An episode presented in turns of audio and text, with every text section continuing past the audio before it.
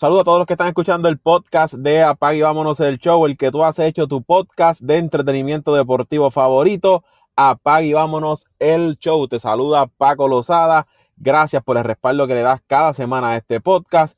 Que te invito a que te suscribas. Si aún no lo has hecho, tienes que estar suscrito ya. Lo puedes hacer en Apple Podcast, Spotify, Evox, TuneIn, iHeartRadio, cualquiera que sea tu plataforma preferida. Ahí te suscribes al podcast de Apague y Vámonos el Show. Este episodio vamos a estar hablando de las finales de liga, de tanto de la Liga Americana como de la Liga Nacional en el béisbol de las grandes ligas, las series finales de cada una de ellas, porque ya están a la vuelta de la esquina y para eso me acompaña Antonio Toñito Cruz. Saludos, Toñito. Saludos, saludos Paco, saludos a los muchachos y saludos a los que nos escuchan semana tras semana. Como yo siempre digo, en este es el podcast número uno de deportes, el favorito. Apague y vámonos hecho. Sí, señor. Aquí estamos, vamos a hablar del béisbol de las grandes ligas. Vamos a comenzar con la serie entre el equipo de Texas y los Astros de Houston. Se van a enfrentar la serie de Texas. Ambos equipos son, pertenecen al estado de, Texas, Vigilantes y Astros. Se van a chocar dos dirigentes veteranos en Bruce Bochy por el equipo de los Vigilantes y Dusty Baker por el equipo de, de los Astros.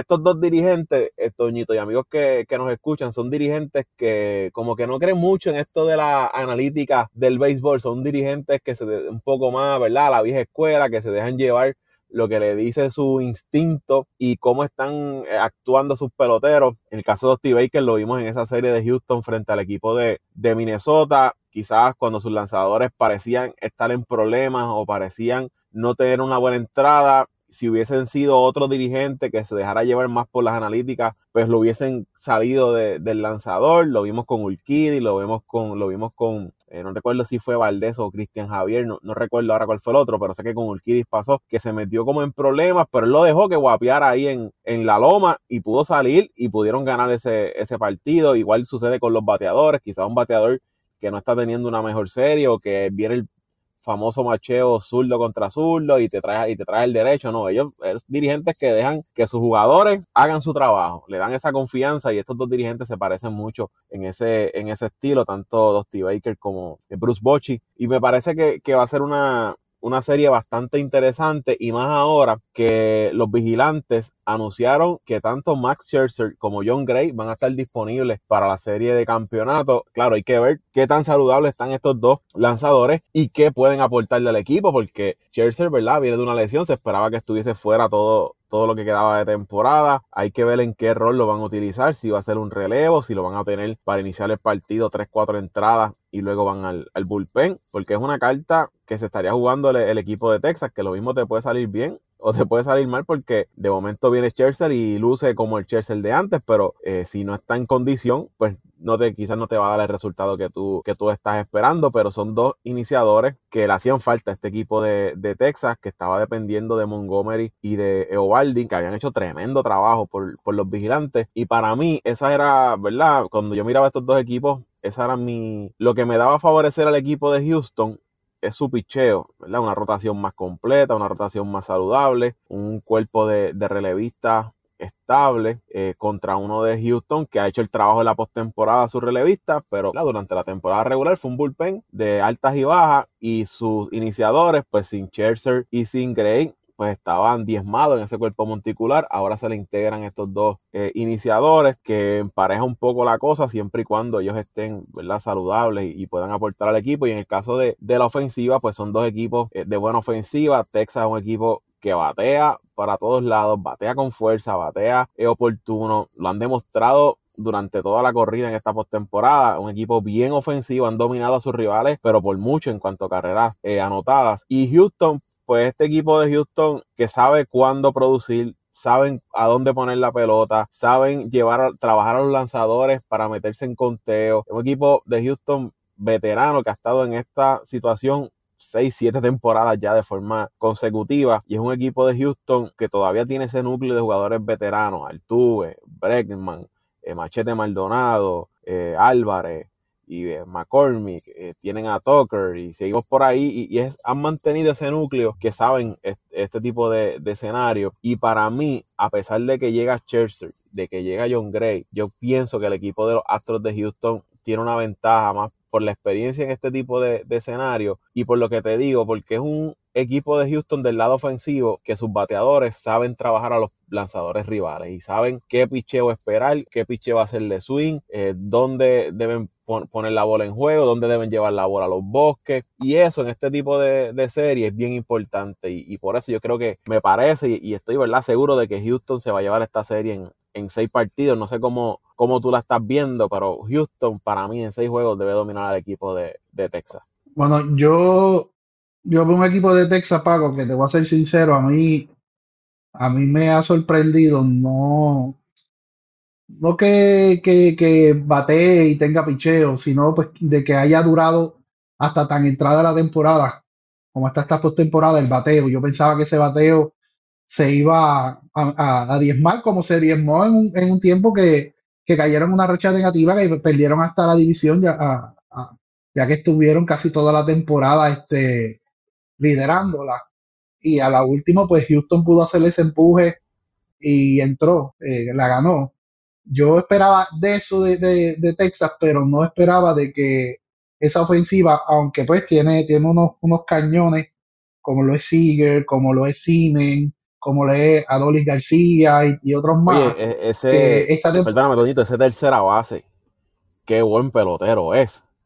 Batea y fildeando allí. Yo lo vi haciendo una jugada, no recuerdo si fue la serie con Tampa o Minnesota, que yo decía, no, Minnesota no, este, contra Baltimore, que todo lo que le daban, cable que le daban por allí, el tipo la recogía y vámonos. John, apellido John. Sí, sí, sí. Y lo, que pasa es que yo esperaba que esta ofensiva se cayera, pues porque Seager y, y Siemens antes tienen una temporada buena, una regular, una mala, una temporada buena, una regular, una mala. Y y, y, para mí, para mí, pues que iban a pasar, ahora se enfrentan a un, equipo de, de, Houston que aunque no es el mismo equipo de Houston del campeonato del año pasado, de los subcampeonatos, del campeonato anterior, es un equipo de Houston que sabe jugar la pelota, que está dirigido magistralmente, como tú acabas de describir, por Dusty Baker, que yo no me canso de decirlo, una de las mentes maestras modernas de lo que es el, el béisbol y de la estrategia del béisbol moderno y, y, hay que, hay que dársela. Yo, yo la clave para, para Houston ganar esta serie está en que ese bullpen siga haciendo el trabajo como lo está haciendo. Si el bullpen de Houston sigue haciendo el trabajo como lo está haciendo y su, sus lanzadores le dan de 5 a 6 entradas buenas y el bullpen viene eh, trabajando efectivamente como lo está haciendo en esta serie, yo entiendo que, que en 6 juegos también esta serie se va.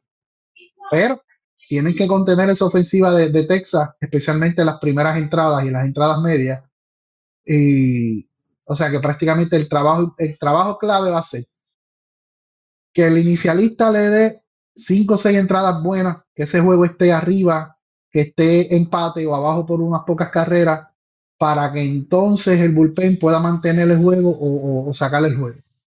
Esa va a ser la clave de Houston. Yo entiendo que Houston tiene la experiencia, Texas tiene el hambre de ganar, nunca han ganado una serie mundial, eh, han estado cerca en varias ocasiones, no se le ha dado, eh, ellos piensan que este es en el año, pero yo entiendo que van a tener que esperar un año más. Sí, y Houston debe, para mí también importante, marcar carreras temprano, porque la serie de Baltimore y la serie de Tampa Texas rápido, pan, carrera al frente y como son tan ofensivos, tú sabes que a lo largo del partido te van a seguir creando, aunque sea una o dos carreras, te las van a traer. Por eso es importante que Houston logre salir al frente y lo que tú dices, que esos iniciadores pues contengan eh, por lo menos en esas primeras entradas la ofensiva de, de Texas, porque yo no veo en Texas que esa ofensiva desaparezca. Me sorprendería mucho, aunque claro, esto es béisbol y, y, pasa. De momento estos equipos que batean, lo vimos con los Dodgers, lo vimos con mis bravitos, que esa ofensiva, la, la, ofensiva de la temporada regular nunca, se, nunca llegó a la postemporada. Pero para mí también es clave que Houston logre marcar carreras temprano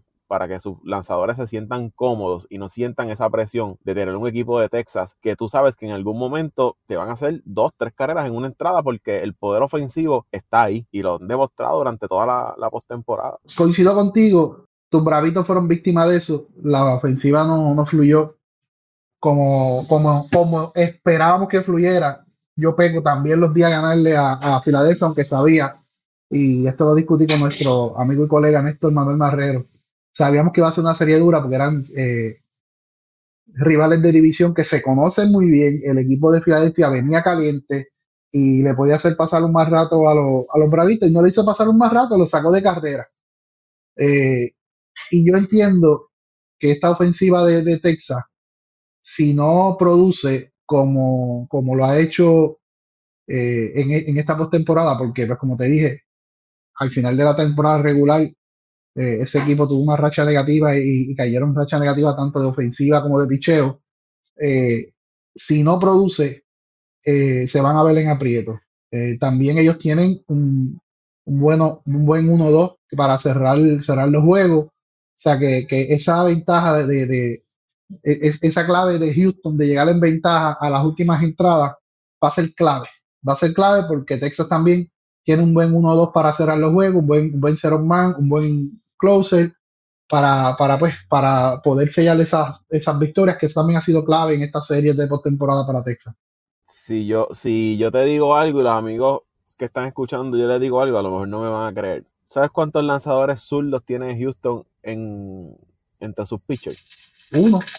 Uno. Fran Valdez. No tiene nada, no, tiene nada en el, En, el, en el bullpen, nada zurdo. Y aquí nuevamente volvemos lo que comentábamos al principio, lo de las analíticas. Esto es un equipo, eh, oye, es un equipo que sabemos que es un equipo de analíticas también, ¿sabes? Houston, ¿verdad? En sus campeonatos que han logrado y todo eso, este equipo, ¿verdad? Ha trabajado lo, que son las analíticas, pero aquí vemos eso, ¿sabes? Este, ya esto de, mira, traerle el zurdo porque a los zurdos le batea tanto, traerle el derecho porque el derecho no le batea.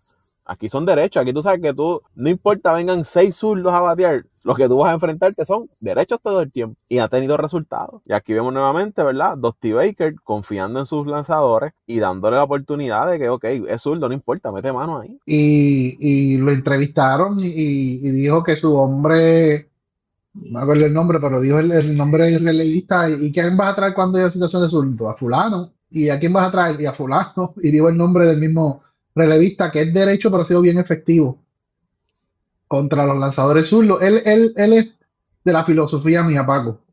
De la filosofía mía. Yo siempre he creído que sí hay situaciones donde un zurdo tiene más probabilidad de sacar de, de a un bateador zurdo, pero yo siempre he creído que el pitcher que es dominante para, para una mano es dominante para otra. Y el pitcher que es dominante es dominante y te va a dominar sea derecho, sea, sea zurdo te va a dominar siempre y tú tienes que darle la confianza a tu gente y eso es lo que destaca a Dusty Baker. Dusty tiene detrás del plato a uno de los receptores ofensivamente más malos en todas las grandes ligas. Que hay que decirlo así, que Machete Maldonado.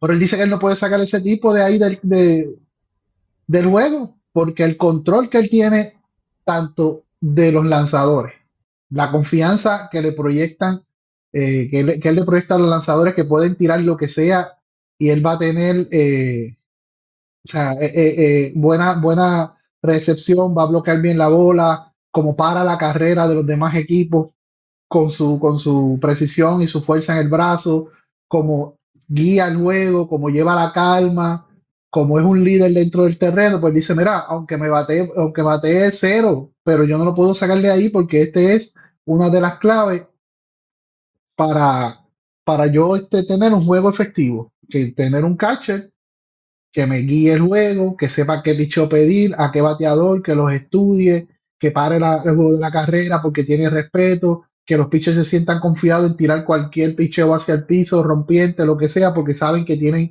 un catcher allí que, que le va a proteger, que, que le va a, parar la bola y, y, y le, le, da la confianza a Machete. O sea, Machete es una parte clave en ese, en ese equipo. Y, y, como yo te, como tú dices, él le da la confianza. Vamos a jugar con lo que, esto es lo que tenemos, vamos a jugarlo. Vamos a usar la razón por encima de los de los números. A veces los números este, fallan. Las estadísticas son estadísticas, son probabilidades. Y muchas veces la razón y la experiencia funcionan más que, que los números y las probabilidades. Eso de, de machete, eh, he leído mucho eh, los comentarios de los fanáticos pidiendo que cuando haya situación de Houston de poder anotar carrera, ¿por qué no lo sacan? Y traen al otro receptor backup que tiene más ofensiva que Machete. Pero es lo que tú dices. Él ya se, eh, eh, Dusty Baker se ha expresado en más de una ocasión diciendo eso mismo, ¿sabes?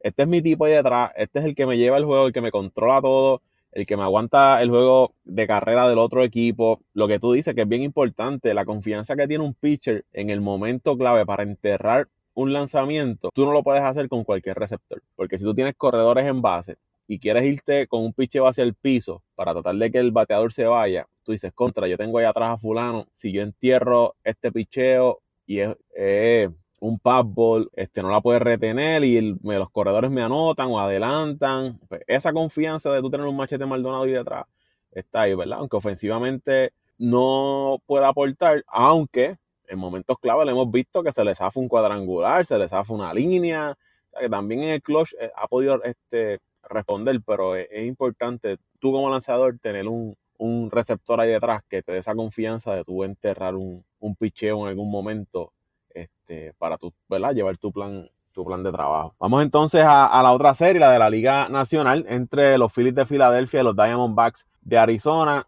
Arizona, sorpresa, ¿verdad? Para muchos, era uno de los equipos con menos probabilidades de estar en esta final de la Liga Nacional y yo creo que ahora mismo es el, el de menos probabilidades de ganar la Serie Mundial, pero están ahí. Se ganaron a los cerveceros de José Raúl, se ganaron a los Dodgers de Los Ángeles y ha sido buen picheo y bateo oportuno. Bateo de sus jugadores principales, lo que es Carroll, lo que es Marte, lo que es Gurriel, lo que es Moreno, lo que es Walker. Y el picheo, pues con Kelly, Galen y un tercer iniciador que ellos utilizan un par de entradas y luego traen al, bullpen. Pero tú tienes ese 1 y 2 en Galen y Kelly que han lanzado muy bien durante la postemporada y una ofensiva aceptable, son muy rápidos, una vez llegan a base, le gusta correr este equipo de, de Arizona. Y por el otro lado, pues un equipo de Filadelfia que acabó con Miami y acabó con los Bravos de Atlanta. Con Miami fácil esa serie y con Atlanta fácil también. Que Atlanta haya ganado un juego no significa que fue una serie cerrada. Atlanta no tuvo eh, break. Filadelfia se vio dominante desde el juego 1. igual, picheo de Zach Wheeler, espectacular. No la espectacular. Ranger Suárez, tipo de lanzador, cuatro, cinco entradas buenas. Ya, y el bullpen ni se diga, muy efectivo el pulpen del equipo de, Filadelfia y la ofensiva, pues sabemos que este es un equipo con nombres ahí que pueden aportar ofensivamente. La defensa es lo que a mí siempre me ha tenido en duda en cuanto a, Filadelfia. Trey Turner, bateador tremendo, pero a veces con el one, y de momento hace una jugada defensiva en el campo corto, pero así también jugadas quizás de rutina, de la falla, este, los coros la, la deja caer de momento, eh, ¿sabes? Es lo único de Filadelfia que yo puedo decir que a mí me pone en duda. De lo demás, este equipo de Filadelfia eh, es excelente y están bien dirigidos también por Rob Thompson, que es otro dirigente que, mueve, mueve bien su picheo, mueve bien este, los macheos de, bateo y, lanzadores. Sabes que este equipo de Filadelfia para mí también debe dominar la serie. Yo la veo ganando en seis juegos frente a, Arizona y va a ser la revancha entonces de la Serie Mundial del año pasado, Filadelfia y los Astros de, Houston. Es como yo lo veo. Y es que si nos vamos por el macheo de lanzadores, Filadelfia en cuanto a iniciadores, pues tiene más profundidad que el equipo de, Arizona. En el bullpen los veo bastante, ¿verdad? Bastante parejo. El bullpen de Arizona ha sido muy bueno, pero Filadelfia tiene más, más experiencia. Y mira si Filadelfia tiene profundidad en ese bullpen, Toñito que en el juego cuarto frente a Atlanta, ellos traen a Kimbrel, que es su cerrador, en la séptima entrada. Y aún así tenían lanzadores para seguir batallando en la octava y en la novena entrada. O sea, en la octava, en la novena se metieron en problemas, hombre en primera y tercera sin out. Y trajeron relevista y cerró la entrada, cerró el juego. Así es la profundidad que tiene este equipo de, Filadelfia. Pero lo que diga de, los macheos, pues veremos un macheo entre eh, Kelly, eh, Kelly Gallen versus Wheeler y Nola. Después tendrían un Ranger Suárez eh, y el otro lanzador que se me escapa el nombre de, Arizona, tiene un, apellido raro. Pero que tú tengas un Nola y un Wheeler, como están lanzando esos dos este tipo, ¿sabes? Le da una ventaja a Filadelfia. Esos tipos, ¿sabes? contra Atlanta, que era lo que hablábamos, una de las alineaciones más fuertes en el béisbol de las grandes ligas. no le podían hacer nada. No le podían tocar la bola a esos dos lanzadores. Y me parece que poniéndole en balanza y dejándote llevar por lo que, ¿verdad? Ya dominaste un equipo como Atlanta, pues, ¿por qué yo debo tener duda de que vayas a dominar un equipo de, Arizona? Bueno, Paco, no deben tener dudas, pero este equipo de Arizona eh, se ganó un equipo de Milwaukee. No, eso, han ido contra el pronóstico de todo el mundo. O sea, un equipo de Milwaukee que dominó, dominó la central con un buen picheo, eh, flojito de ofensiva, pero con un buen picheo. Eh, dominó el equipo de los Dodgers, que fue el segundo mejor récord en la Liga Nacional, que ganó a galope esa, esa división oeste después de, de Arizona estar un tiempo en, el tope, estuvo frío, calentaron, frío, y al último calentaron. Eh, o sea, que, también la han pasado, este, han pasado equipos duros y están invictos aún en la postemporada. Y estos equipos son peligrosos. Yo siempre digo que un equipo inspirado es mucho más peligroso que un equipo de, calidad o un equipo top, porque cuando un equipo está inspirado y está en racha, eh, se gana al más lindo. Yo me he ido con ellos en, en las dos series, los he dado a ganar. Eh, no me han hecho quedar mal. Yo creo que he sido el único loco que los ha dado a ganar las dos series. Y sigo con ellos, Paco. Sigo con, con ellos. Este, están en el hype, están en, están este, en, en, la racha. Eh, aunque se van a encontrar un un equipo de, de, Filadelfia que viene caliente, igual que el año pasado, que es bien peligroso ese equipo de, de Filadelfia cuando entran estas rachas positivas y cuando esa ofensiva entra en racha. Eh, pero no sé, me voy, no tengo, tengo una buena espina, tengo un buen presentimiento con este equipo de, de, de, Arizona y, y, tengo Arizona ganando en, siete juegos, en siete juegos, porque van a necesitar mucho de, de sus dos lanzadores eh, elites y, van a necesitar mucho de, de, que el novato sensación, Paco, oye, ayer estuve escuchando unos, unos análisis de unos analistas, este, colegas analistas sobre los posibles a este novatos del año. Y, todos estamos claros que el novato de, Arizona sobresale por mucho, pero sabes que nunca mencionaron a, al que debe ser el segundo candidato, que es este a Senga. Ninguno lo, lo, lo, mencionó con la temporada que tuvo en un equipo perdedor, un récord positivo, una efectividad por debajo de los tres. De los Mets. O sea, está, está, no, no de los Mets, está entre los líderes en victoria, entre los líderes en, en, en efectividad, ponchó sobre 200 bateadores y a veces muchos de estos compañeros de nosotros o analistas o llamados analistas que dicen que saben se, se, se enfocan en, en, unos pocos y se olvidan de, del macro, de analizar todo como es. Pero hay que dársela el, este novatito de, de, de, Arizona, de verdad que ha hecho la diferencia en ese equipo. Si él logra seguir eh, de jugando, jugando de la manera que está jugando, si él logra mantener su ofensiva y, y ser esa bujía para, para este equipo de, de, Arizona como lo ha sido hasta ahora, yo entiendo que Arizona no se le va a hacer fácil la serie, pero yo voy, yo confío, confío en que no me van a hacer quedar mal. Eh, han pasado dos equipos duros, vienen contra otro equipo duro. Si ya se ganaron a dos de los mejores récords, no tienen por qué, ahora digo yo, por qué dudar en que se pueden ganar a Filadelfia también. Y en el caso de Corbin Carroll, fue otro de estos peloteros jóvenes que el equipo aseguró temprano. Ya le habían dado un super contrato, ¿verdad? Un contrato bueno, a pesar de tener poco tiempo en las grandes ligas. Y ha demostrado, ¿verdad?, ser uno de los mejores jugadores ahora mismo en el béisbol de las grandes ligas. Ya para, para irnos, eh, vamos a recapitular. Tú tienes a Houston, Arizona, yo tengo a Filadelfia y, Houston. Quería comentar contigo, porque he visto que se está dando nuevamente el debate. Si esos cinco días de descanso para estos equipos que cogen el bye en lo que se celebra la ronda de wildcard los está, los está afectando y está beneficiando al equipo que se mantiene jugando y está caliente la postemporada. Podemos hablar aquí, yo creo que no hay ninguna duda de que el béisbol es un deporte que tú tienes que mantenerte activo todo el tiempo para estar en ritmo, estar en condición, este, caso de los bateadores pues el picheo, lanzadores pues estar ahí eh, con su colocación, con su comando, con su eh, a los bateadores, la localización de los picheos, etcétera, etcétera.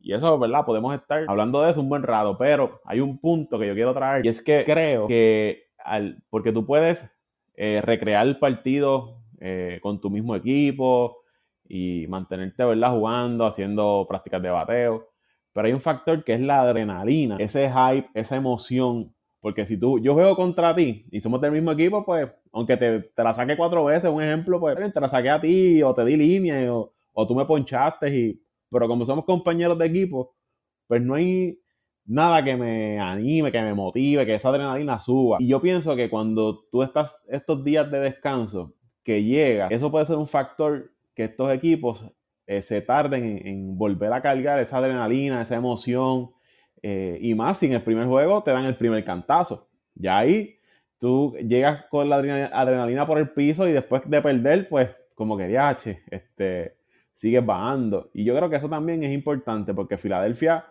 eh, Arizona, el mismo equipo de Texas, pues se han mantenido jugando y tienes esa adrenalina ahí, esa, esa emoción de llegar al parque, de que sabes que te vas a enfrentar a otro equipo y vas a salir a ganar, y tienes que hacer esto y tienes que hacer lo otro, pues me parece que eso es algo que está afectando a estos equipos más allá de, que no estén en ritmo de juego, etcétera, etcétera. Claro, esa teoría, pues Houston no le ha afectado en nada porque Houston ya está otra vez en la final de, la liga. Pero en el caso de lo que son los Dodgers, lo que son los Bravos y lo que es el equipo de Baltimore, puede ser también un factor este de que, no, de que al inicio no haya ningún tipo de emoción porque como es, es como si estuviese regresando al sprint training o, o después del receso de juego de estrella, que muchos equipos se tardan un poco otra vez en volver a caer en, el camino de las victorias. Y yo pienso también que ese factor de, esa emoción no lo tiene después de tantos días de, receso. ahí, Paco, yo difiero un poco, porque esto es un 50-50.